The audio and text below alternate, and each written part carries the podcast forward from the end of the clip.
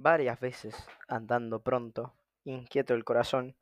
había ido a visitar a las mujeres que cuchicheaban, detrás de puertas azules, al pie de las murallas.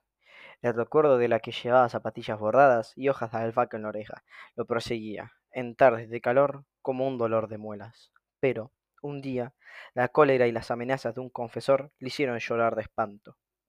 Cayó, por última vez, en las sábanas del infierno renunciando para siempre a sus rodeos por calles poco concurridas, a sus cobardías de última hora, que le hacían regresar con rabia a su casa, luego de dejar a sus espaldas cierta cera rajada, señal cuando andaba con la vista baja, de la media vuelta que debía darse por hollar el umbral de los perfumes.